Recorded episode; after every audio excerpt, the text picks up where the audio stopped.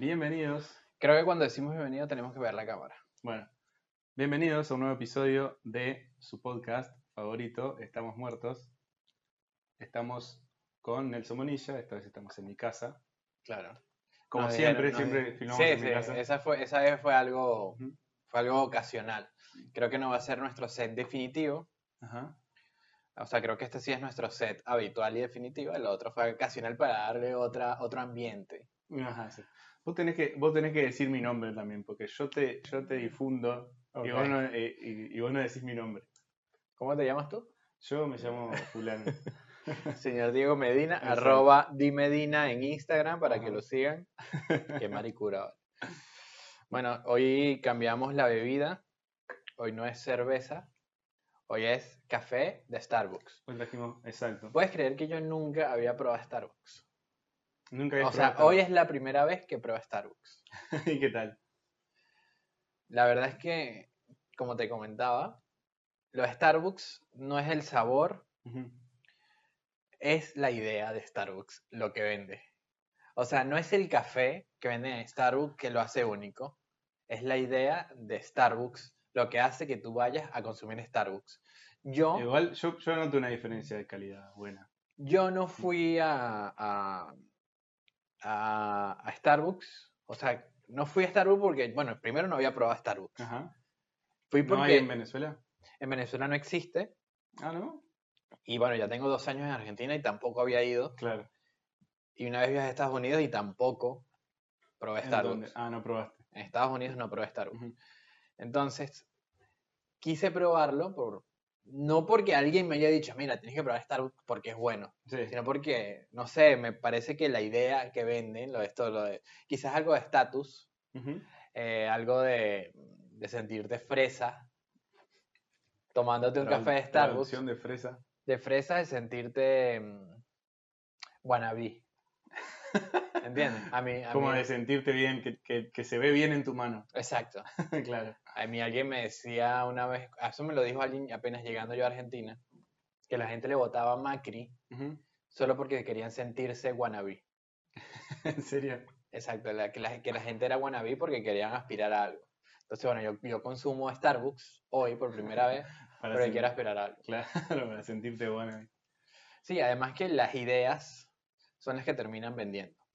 Y yo, pero, ¿cómo, ¿cómo hicieron para llegar a, O sea, tenés que vender un producto de calidad para llegar a Claro, donde claro. estás. Sí, me imagino que, o sea, tienen muchos años ya, obviamente nació en Estados Unidos y a través de todo el mercadeo, de las tiendas físicas también que, que son muy lindas, Claro. que son no solo para que vayas y compres el café, sino como para que vayas, Está- vayas y trabajes ahí también. Está mucho más vinculado con la forma en la que que con el producto en sí.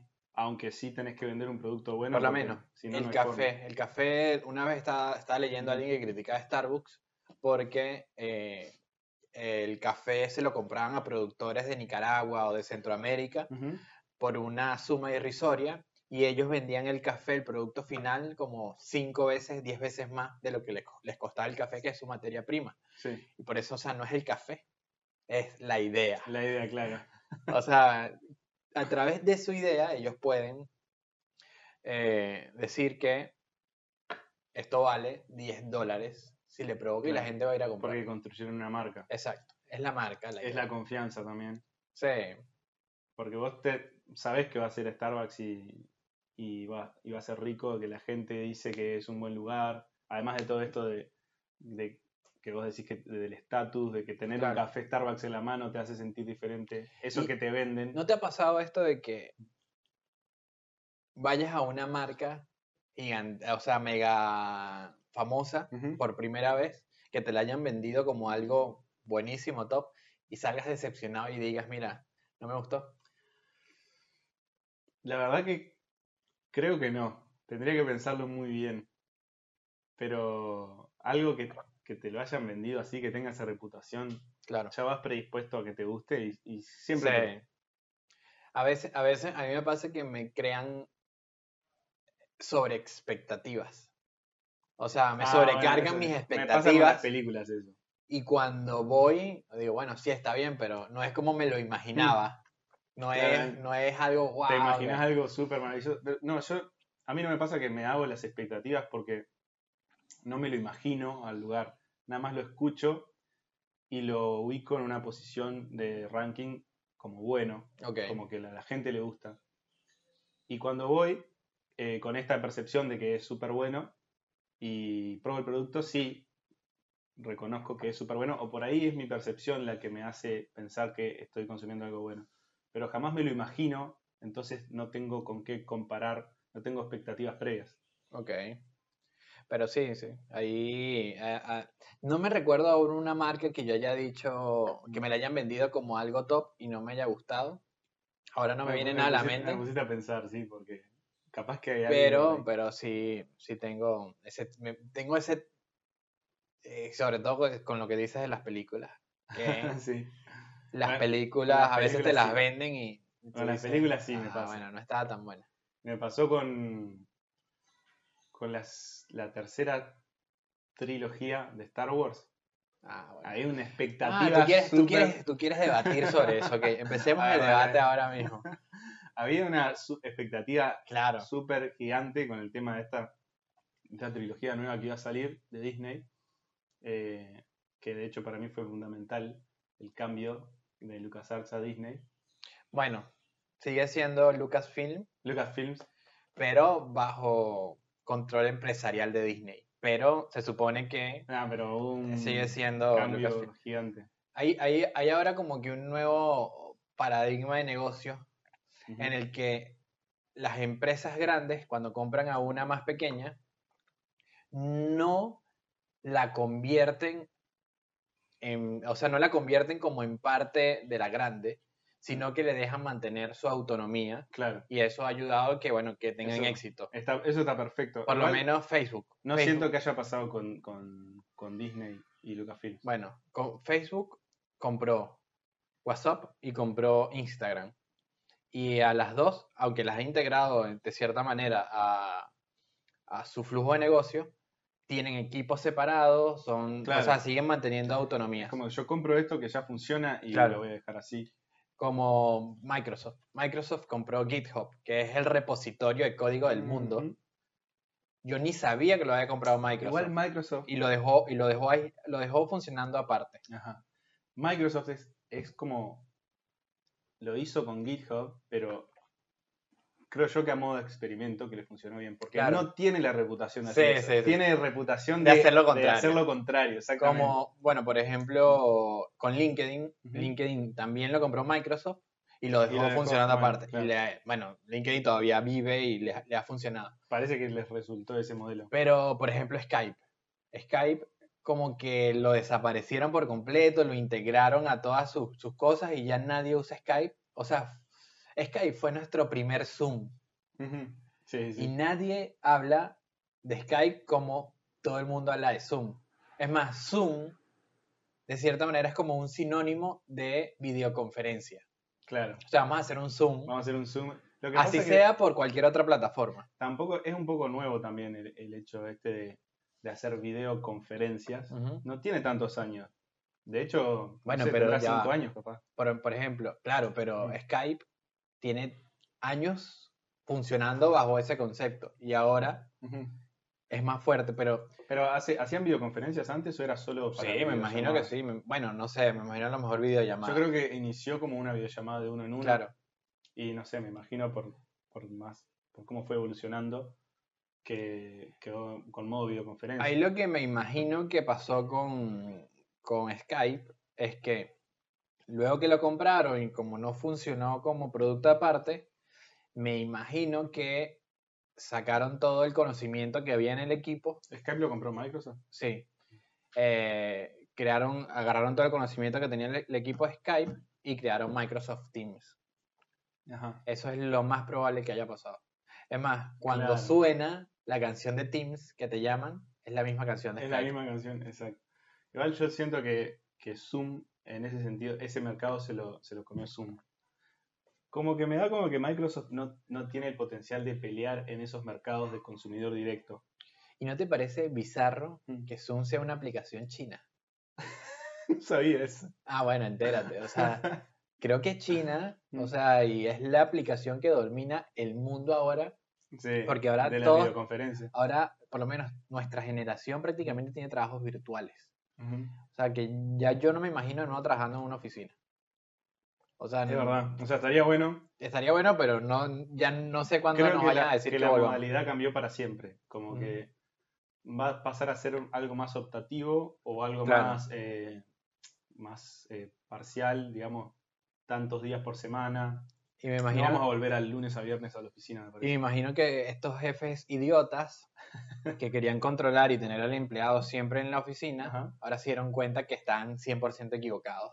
Y que además estaban gastando más de lo que necesitaban. Exacto, además. sí, es cierto. Pero volviendo al tema que disparó este, esta conversación, Ajá. Star Wars. Star Wars, es verdad. Yo soy fan de Star Wars. Yo también, hasta película 6. Eh, yo ¿Qué tengo era? un problema con la última trilogía. Y es un problema que voy a estar en desacuerdo con la mayoría de las personas. Me parece que Star Wars Sí, ya nos habían contado seis episodios y venía una nueva trilogía donde necesitábamos que nos contaran algo distinto. sí. Exacto, ese fue el problema principal que tuvo. Luego viene, aparece el episodio 7 a medio contarnos un refrito De lo que ya del pasado. episodio 4. Sí. Eso, eso, eso me molestó mucho a mí. Aunque el episodio 7 tuvo bastante eh, alcance, bueno, porque es Star Wars y Se- sentí que me habían vendido una copia. Puede ser. Sentí que me habían vendido una copia. Y cuando fui con expectativas de encontrarme algo que diga una película que me sorprenda, me encontré con la misma historia que ya había visto en el episodio 4, pero con personajes distintos. Con person- y me exacto. fui enojado. Porque fue lo mismo, no cambiaron nada. O sea, tenés que tener creatividad para hacer una película. No puedes copiar el guion. Ahora vamos a ver si estás de acuerdo conmigo. A ver. Lo siguiente. Mm. Luego vino el episodio. Bueno, no, después del episodio 7 sacaron Rogue One. Ajá. ¿La viste? Esa sí me gustó. Es buenísima. Mm. Porque, bueno, quizá nos cuentan una historia distinta, pero mm, traída de la nostalgia de los primeros episodios de Star Wars. Claro. Y viene el episodio 8. Que esto sí es polémico lo que voy a decir.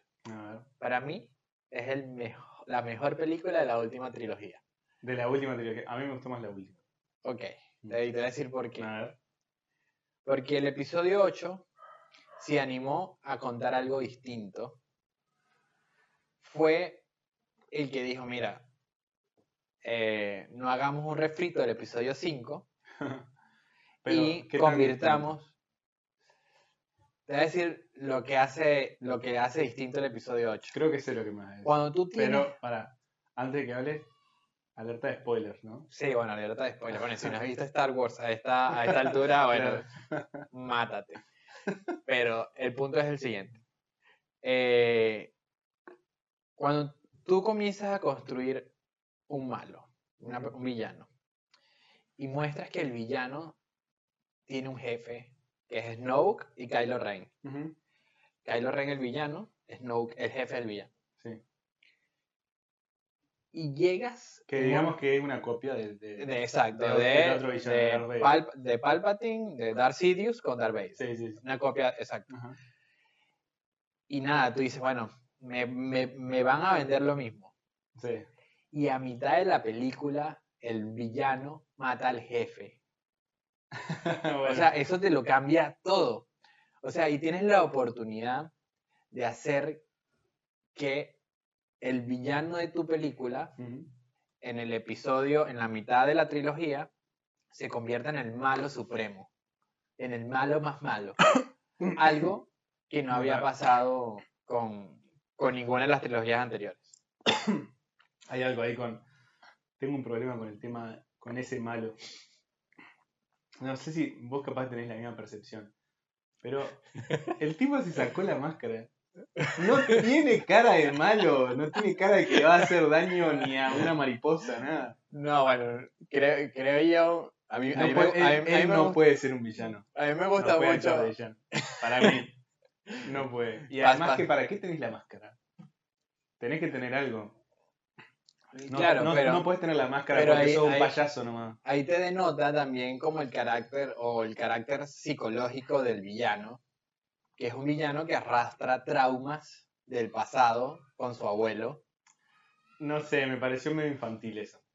Usaste una máscara porque... Pero eh, se convirtió, a mí me parece que Kylo Ren se convirtió en un villano memorable de la saga. Me parece que usa la máscara o le ponen una máscara mucho más para copiar a la primera trilogía Claro, claro. que para que, claro, que por un sin duda. tema de- o sea no Pero- me gusta no me gusta o sea tenés que tener otra inventiva Pero ¿por qué el Mandaloriano tiene máscara?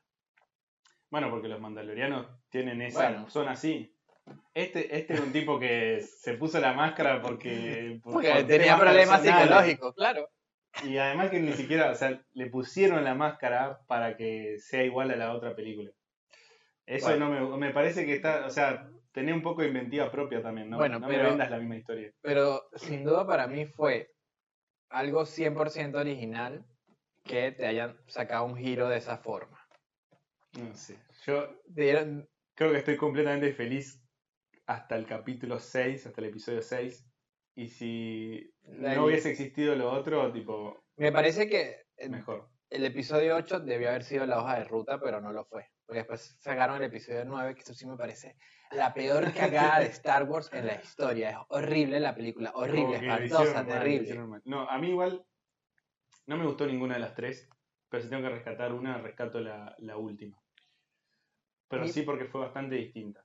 Y nos distinta en que te vuelven a sacar el malo que ya habías Sí, es que- matado. no, me parece que ya estaba precondicionado a que iba a ser una mierda y por ahí tenía otras expectativas. Bueno, eso también tiene que ver porque la última trilogía de Star Wars eh, tuvieron varios, o sea, tuvieron directores distintos y no unificaron, y cada director escribía su propia película, eso fue Sí. una cagada.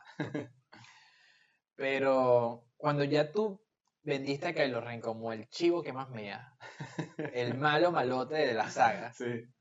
ah, el- de, de la, de la trilogía nueva, ahora te vienen a sacar el muerto del Palpatine, no, eso me parece una, me parece una especie de película. Claro, sé. Igual no, no puedes, no puedes eh, sacar al, al- Para mí es imposible vender a Kylo Ren como el más malo de todos los malos. No, no puedo. No, visualmente no puedo, no ponerlo en ese rol. Solo porque Adam Driver tiene una nariz gigante, ¿verdad? No, no es, tampoco va por, por eso. Eh, va por cómo lo hicieron villano. Y lo hicieron villano eh, por una historia media romántica y además que lo hicieron villano para copiarse la historia que ya existía. Y eso, creo que ese enojo no me lo puedo sacar de Pero encima eres, y, y me eres el, condiciona eres, mucho. el, eres el nieto del malo. Claro. O sea, hay, hay cierta lógica. Por eso, tiene toda esa historia eh, como, no sé, medio romántica con, con esto de que es el nieto de Darth Vader y que se hizo malo. Pero tenés que darle otro background, porque no, para mí no puede un tipo que, que por ahí mm, tuvo una infancia feliz. Porque un villano tiene la cara con cicatrices. Lo, vos lo mirás y decís, este tipo pasó una vida de mierda. Y acá a Loren no le pasa eso. Bueno, pero. Pero el, el lado oscuro de la fuerza es poderoso, no necesita cicatrices para. No sé, me para- pareció medio forzado. Bueno, Sí. que la gente nos deje en los comentarios si les parece que Kylo Ren es un buen villano. Bueno, nuestro tema de hoy. Sí. Tenemos varios temas, o sea, no tenemos un tema único. Creo que Sí, vamos a vamos a probar, vamos todo a probar con este, Ujú. con este esquema de no tener un tema único, sino de ir abordando distintos temas. Hay varios temas que Ujú. tenemos sobre el tintero. Y uno es, y uno parte sobre una pregunta que tú me hiciste hace rato, sobre la imaginación. A ver, ¿qué? Vamos, vamos a retomar ese tema porque no me acuerdo bien. Diego, ¿qué pasa? Me necesitaste cinco minutos. Dale, pero Bueno. refrescame lo que se me va a venir. ¿Qué prefieres tú? ¿Tener una vida con imaginación o una vida Ah, sin Sí, imaginación? sí, sí. Esa pregunta me la hiciste Esa A mí. pregunta, Ajá. Y. y yo te dije lo siguiente, que la imaginación te ayuda a prever, a pensar Ajá. en cuestiones futuras, futuras, ¿Cómo resolver Y- problemas? exacto, y te ayudan no solo a problemas básicos, sino también te ayuda como motivación de vida. Ok. Que tú imagines algo posible en el futuro Sí. hace que tú, eh, de cierta manera, construyas el camino para alcanzar. Claro, exacto. Ahora, a, a esto voy con eso. Vos preferís una vida con imaginación porque te ayuda a resolver los problemas. ¿Esos problemas no te los trae la imaginación también? ¿No? o sea, entonces, ¿cómo serías vos más feliz? ¿Con imaginación o sin imaginación? Nada más estar acá y ver la- las cosas que existen y solamente enfocarte en, en esto, en lo que hay, ok. o empezar a, a que tu mente empiece a, a viajar a distintos lugares, a encontrar distintos problemas que no existen porque tu realidad está acá y no los tenés, los tenés en tu cabeza nomás. ¿Tú crees que un perro... Ah, la gente va a creer que yo odio a los perros. Pero tú crees que un perro imagina cosas más allá de... O sea, no, bueno, ¿crees que un perro im- imagina, se imagina él en el futuro haciendo algo? Eh, creo que no. ¿Y no te parece que esa es como la diferencia fundamental entre nosotros ajá. y las demás especies? Exacto. La imagina- nuestra capacidad de De imaginar.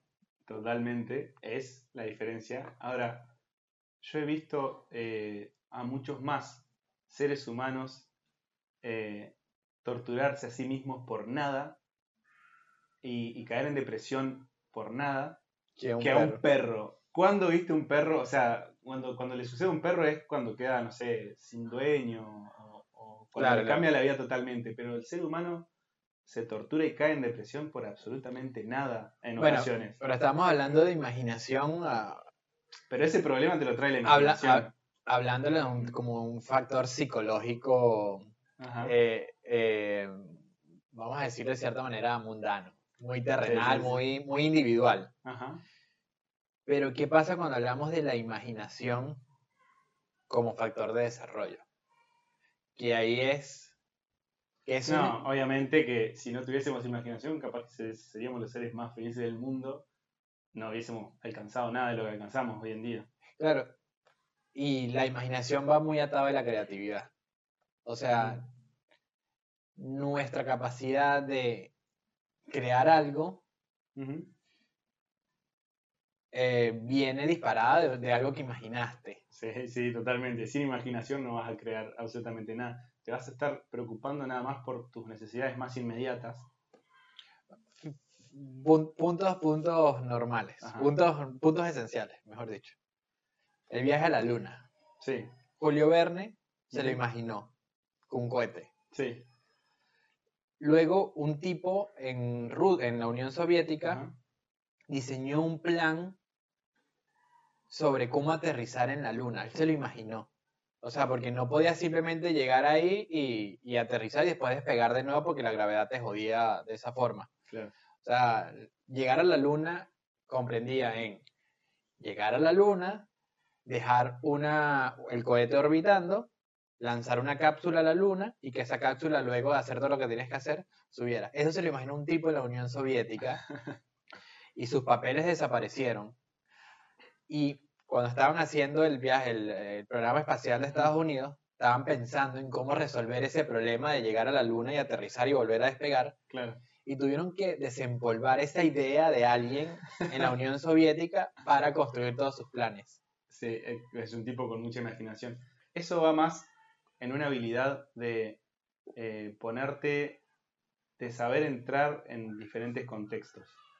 Porque vos te podés imaginar cosas totalmente irreales o por ahí Claro. sin ningún tipo de, de, de contexto eh, o, o de cosas que te aten, pero el tipo supo entender la realidad o, o llevar a un contexto la realidad de algunas cosas científicas claro. y, y lograrse imaginar en ese contexto, en ese ambiente, cómo través- sería el viaje a la luna. Eso fue una habilidad que tuvo. A través de la creatividad. O sea, Exacto. porque la creatividad no es solo, eh, mira, voy a, voy a pintar y voy a lanzar este brochazo aquí y este brochazo acá. claro. O sea, la creatividad también responde a las formas en que tú resuelves un problema. Claro. Y puede, puede ser un problema de índole científico. También. de también. índole matemático. Como O sea, tener necesitas también. creatividad para resolverlo. Es verdad. Si Y no, no lo to- resuelves. No todos los problemas tienen una sola solución. Hay problemas que tienen varias Que tienen varias soluciones. Y hay que ser creativo para abordar esos problemas. Exacto. Y la mejor solución Mm. puede ser la que menos tiempo te demande o en la que menos recursos te haga gastar. Claro. Y también está esto de Star Trek. No sé si, si has visto Star Yo no lo he visto, pero bueno, vi las últimas películas que sacaron, pero no soy Sí. fanático de la saga. No, yo, yo he visto también algo, igual que vos. Bueno, pero dicen que Star Trek, sin los primeros teléfonos celulares se lo imaginaron en la serie. O sea, hay muchas cosas que Claro que. nosotros hemos visto en ciencia ficción desde hace décadas y que de cierta manera nos quedaron marcadas y que queremos lograr eso. Sí, Y sí, por sí. eso a lo mejor hemos logrado cierta cosa. El carro volador de, de volver, el carro volador de volver al futuro. Es verdad. Ese, esa, uh, Volver al futuro, qué buena peli. Exacto. Pero vimos eso y ahora nosotros tenemos la necesidad Claro. de que exista un carro que vuele. Como que tenemos fijación Exacto. en resolver algunos problemas solamente a, a través de, de- de una sola solución, que es la que, las que tenemos en, en, el camp- en nuestro campo mental. Sí, pero, pero en ese sentido quizás no sea un problema, sino algo, una aspiración Sí, humana. una aspiración, exacto, una que aspiración. necesitamos un carro que vuele, así como necesitamos una patineta que vuele. Esa me parece que quedó como medio... Sí, ya medio en el olvido. Sí, sí, sí. O Iron Man. interés. Iron Man, un tipo que vuela con una armadura. O sea, ya hay gente que está volando por ahí con, Con con una- jets, sí. con, con cosas pegadas a la espalda. Sí, sí, sí, es verdad. Entonces, ¿qué fue primero? ¿Eso que se imaginaron o ya había ideas, prototipos científicos? Yo me parece que, que nos marca mucho eh, la imaginación colectiva también, porque algo que se imagina una persona y lo difunde eh, pasa a ser a formar parte de nuestra imaginación colectiva y que compartimos la misma visión para determinado tipo de cosas. Y marca mucho hacia dónde nos movemos eso también. Sí. Eh, pero bueno, nada, es, o sea, tiene que ver mucho con la creatividad. O sea, para vos solucionar los problemas tenés que abordarlos con creatividad y poder salirte de ese esquema mental colectivo que existe. De hecho, hay muchas de las soluciones, las más sorprendentes o las que más decís, wow, ¿cómo se imaginó esto? Es las que se salen de la caja. Sí, sí, sí. sí. Totalmente. Y claro, y también hay sí soluciones a problemas, como por ejemplo Tesla, Tesla Motors. Sí. Tenemos un problema que es eh, el, ca- el calentamiento global. Una solución a un problema es, bueno, vamos a usar energía eléctrica y vamos a tratar de usar energía renovable. No es muy creativo, pero Claro. en algún momento alguien lo pensó y ahora lo estamos llevando a cabo. Pero al final, la imaginación es un método de supervivencia. Es un método de supervivencia. Sí. eh, es verdad. Nuestra, creo que nuestra mayor eh, arma de supervivencia eh, ha sido nuestra propia mente. Claro. Porque es lo que más nos ha hecho sobrevivir en, digamos, en, en el- en este entorno, en este mundo. Es nuestra mejor arma, me parece. Sí, eso, eh, ahí hay que, uno tiene que, que como darse cuenta de todas las cosas que te acechan o te, o te afectan para, bueno, eh, qui- quizá ¿Cómo darle hacer, rienda suelta a la imaginación. Tampoco tenemos eh, muchas otras virtudes que pueden tener otros animales para defenderse o para sobrevivir, que tienen métodos que no, no- no pasan por la mente, pero, pero son cosas biológicas que, que los ayudan a sobrevivir. Claro. Bueno, ahí, ahí te voy a contar algo que no, esto no está basado en nada científico, Ajá.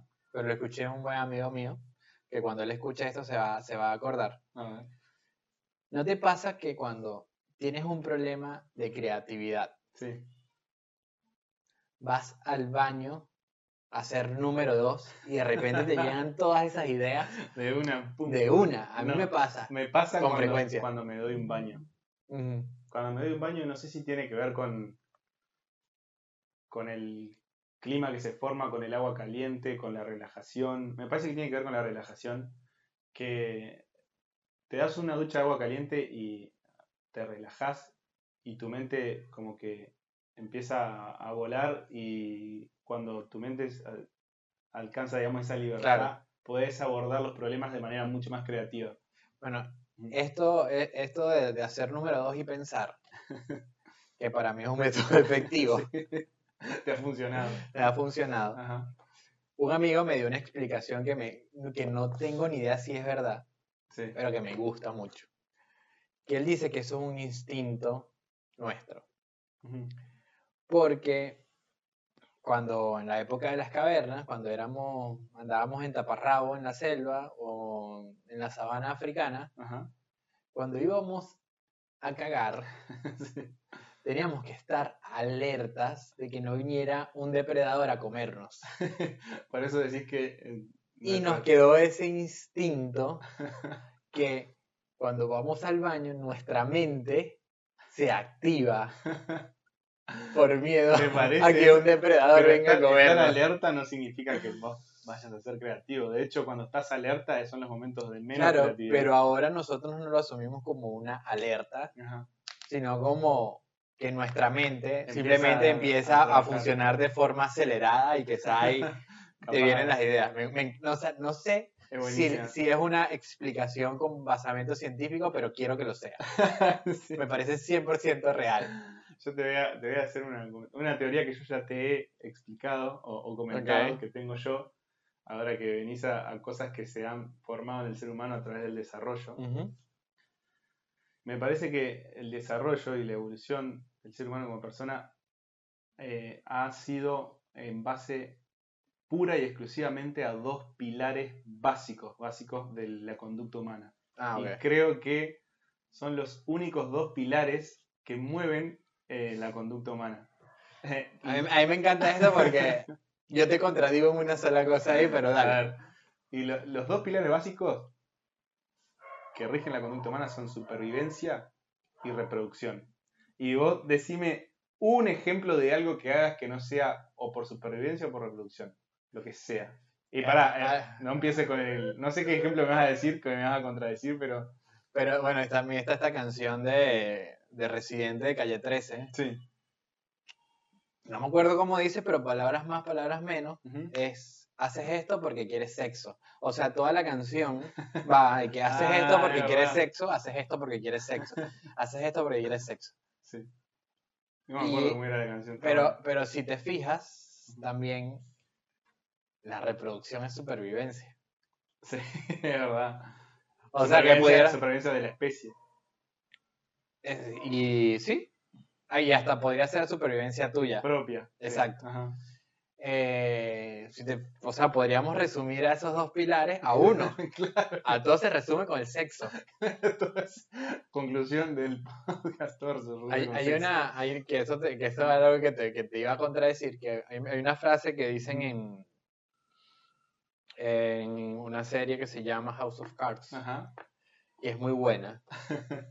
No voy a explicar la frase, no voy a detenerme, solo la voy a dejar aquí al aire. Solo vi un capítulo igual. pero voy a, dejarla aquí al aire. En House of Cards, Kevin Spacey dice que Kevin Spacey tiene un personaje que se llama Frank Underwood. Frank Underwood dice que todo en la vida es sexo, menos el sexo. El sexo se trata de poder. ok. Y Creo que tiene toda la razón. pues no, sé si... no, solo sobre, bueno, voy a explicar, voy, voy, a, voy a no explicarla, voy a dar mi opinión sobre, sobre la frase. No solo sobre el poder que puedes tener tú sobre alguien en el momento de hacer sexo, o sea, de, tener relaciones sexuales, o sea, yéndolo a un punto de vista de dominación en el sexo, sino el sexo como un instrumento para conseguir poder. Sí, viste, no me acuerdo en qué país fue, eh, pero sé que hubo un país, creo que fue uno de los países nórdicos, sí, sí, creo que sí. en el que las mujeres eh, se, no me acuerdo por qué estaban peleando, pero todas se negaron a tener sexo con cualquier político Exacto. Y los tipos, ni sus propias mujeres, nadie. Exacto, creo que fue algo así. Y, una y vuelta. bueno, nada, fue un elemento de presión tan brutal que, o sea, podés, podés sacar adelante cualquier proyecto político con, con Bueno, eso. sí, sí, sí. Y el, eh, para hablar de gente indes- indeseable, Diosdado Cabello. Ajá. eh, Diosdado Cabello es el cabeza de huevo vicepresidente del Partido Socialista Unido de Venezuela, Ajá. que tú lo ves y te parece... Él, El tiene- sí tiene cara de villano. Yo lo miro, viste, si se hubiese, si Kylo Ren se sacaba la máscara y hubiese estado en la cara de Diosdado Cabello, se decía, mierda, qué buena película. Sí. Diosdado Cabello, Kylo Ren. No, y tienen cara de malo, de malo. Claro, o sea, sí. tú, lo ves y tú dices, este tipo ha matado a alguien con sus manos. Sí, sí, totalmente. Tiene un aura como de, de, de maldad. Bueno, en estos días estaba en un meeting, eh, comenzó a decir que, bueno, que las mujeres, eh, que el día de la votación, porque ayer, eh, hoy, hoy es 7 de diciembre, ayer 6 de diciembre hubo elecciones en Venezuela, y él está diciendo que las mujeres de la familia, o sea, la, sí, bueno, la mujer de, la madre de familia, De levantara. No, no, no, hablando de las madres venezolanas en general, Sí. levantaran a, levantaran a su familia bien temprano el domingo en la mañana para que vaya a votar y que le dijeran a su esposo Ajá. que hasta que no votaran no había comida.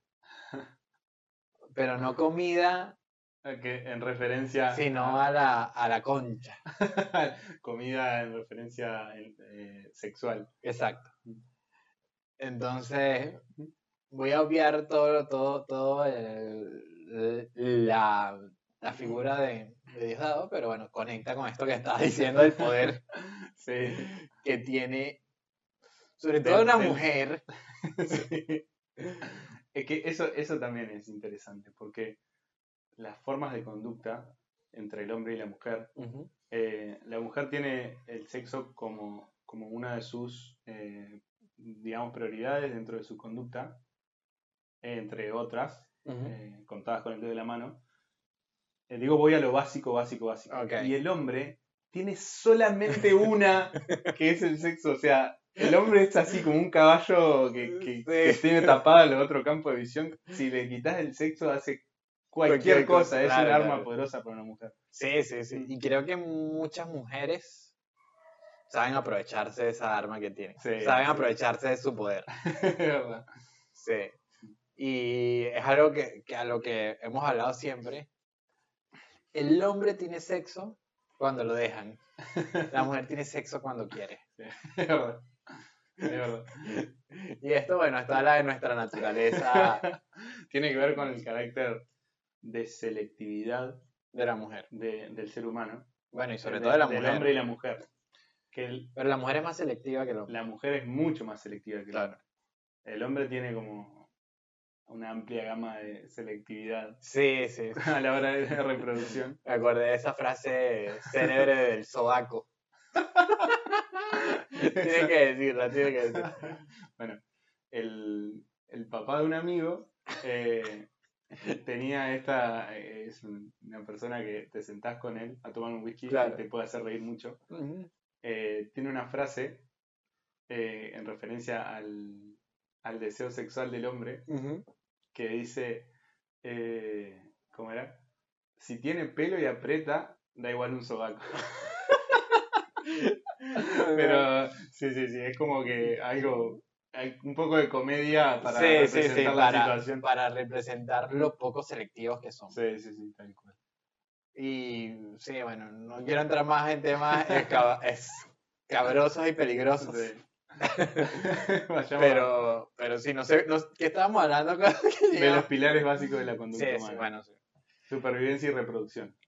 Ok. Que vos lo resumiste solo en reproducción. Sí, porque fíjate, o sea, Pero- creo que socializamos Sí. para también sobrevivir Ajá. y socializamos para reproducirnos. Exacto. Pero Pero ya, ya, va, pero nos reproducimos de cierta manera para que alguien que nazca de nuestro acto reproductivo Ajá. pueda protegernos en el futuro. En el futuro, eso es cierto también. De hecho, se da así. eh, bueno, con los sea, hijos. de- Es como una forma de, de- de mantenerte cuando pierdas tus capacidades. Exacto, creas un grupo que te ayude a eh, sobrevivir. Exactamente. La familia puede ser eso. La familia, sí, exacto, puede ser eso. Y te iba a decir, por ejemplo, eh, por qué yo defiendo el pilar de supervivencia también. Y bueno, hay muchos ejemplos de esto, pero. ¿por qué trabajás vos? ¿Por qué eh, realizás actividad laboral? Eh, bueno, obviamente para comer, Ajá, dudo que por, por reproducción no se me ocurre. Bueno, depende. sí, claro. Depende, hay trabajo que... Depende. Claro, hay mucho rubro. Sí, pero bueno, eh, obviamente primero para, para comer, Ajá. pero también está en que tú trabajas con un deseo de aspirar a algo mejor también. Sí. Como para- Aunque no sé si esa aspiración de siempre querer mejorar, mejorar y mejorar está ligado a la supervivencia. Eh, O sea, pues tú puedes sobrevivir con lo básico. sí. Puedes sobrevivir, eh, no sé, con un salario mínimo, Ujú. si vives solo y con eso puedes comer y todo. No necesitas un Ferrari para sobrevivir. Claro, exacto, tal cual. No mí- necesitas para mucho dinero está para vinculado, sobrevivir. Y te voy a decir por qué a la supervivencia. Mm, Perdón, no está vinculado a la supervivencia. Más o menos. Está vinculado a la reproducción. El trabajo. Eso que vos mencionás, de querer tener un mejor Ah, trabajo. bueno. eh, o sea, Claro, claro. es- Sí, ¿cuál es sí tu está- motivación principal? ¿Por qué querés tener ese Ferrari? ¿Eh? Sí. O sea, son los dos pilares El básicos. Ferrari es, son nuestros cuernos de escarabajo. O sea, la- los escarabajos, estos escarabajos que, que le dicen escarabajos, escarabajos peloteros, que recogen mierda de animales y lo- ellos enamoran a la hembra Ajá. por el tamaño del cuerno. Mm, claro. El Ferrari es nuestro cuerno. Puede ser. O sea, queremos una mejor hembra. O sea que queremos, buscamos nuestra forma de, de, de éxito reproductivo. Es como, lo asocio como al pavo real. Sí, sí, sí. Es como que mostrar el, el plumaje Claro. ese que muestra el pavo real se nos, se nos da de esta forma, de mostrando, ostentando. Que también a veces como que parece como un poco, eh, no sé, raro.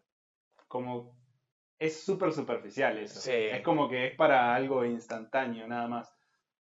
Pero, Es para atracción en el momento. pero de cierta manera, el poder atrae. Bueno, eso sí. Eh, por más feo que seas, si estás en una Ferrari roja si estás en una o Ferrari negra como la de Maradona. Exacto. Creo que te coloca en una situación de poder que vas a ser una persona muy atractiva sí. y vas a tener éxito reproductivo. Por lo menos para que se pregunten por qué este feo está sentado en una. Exacto, ¿qué tiene? Claro, quiero averiguar qué tiene. ¿Y no te parece que los hombres son más selectivos que las mujeres? No te digo netamente en lo sexual, sino quizá en una relación. Sí. El hombre como que trata de racionalizar mucho lo- el físico de la mujer y trata de buscar a alguien físicamente bonita, Sí. eh, que igual eh, todo esto es mm, de cierta manera una construcción social, aunque Ajá. pudiéramos hablar de... Es, la- es- debatible. Es es debatible. porque podemos hablar del valor estético de la belleza, Ajá. que me, me gustó lo que tú definiste, que la estética es Simetría. Exacto. Eh, y la belleza no solo femenina, sino masculina, está representada por rostros simétricos. Sí, es verdad.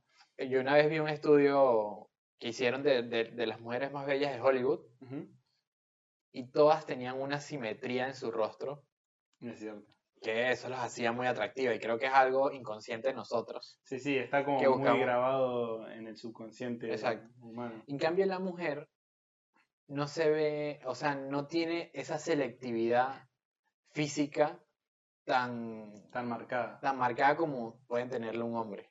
Sí, exacto. Eh, yo creo que. No sé por qué la mujer no.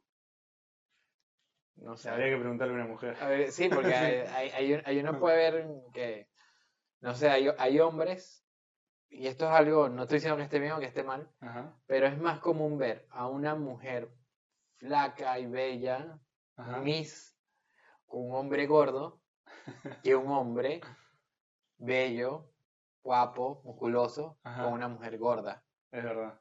No es normal ver eso. Es cierto eso, ¿eh? Entonces, eh, creo que hay muchos factores ahí de por medio, pero es un interesante caso de estudio.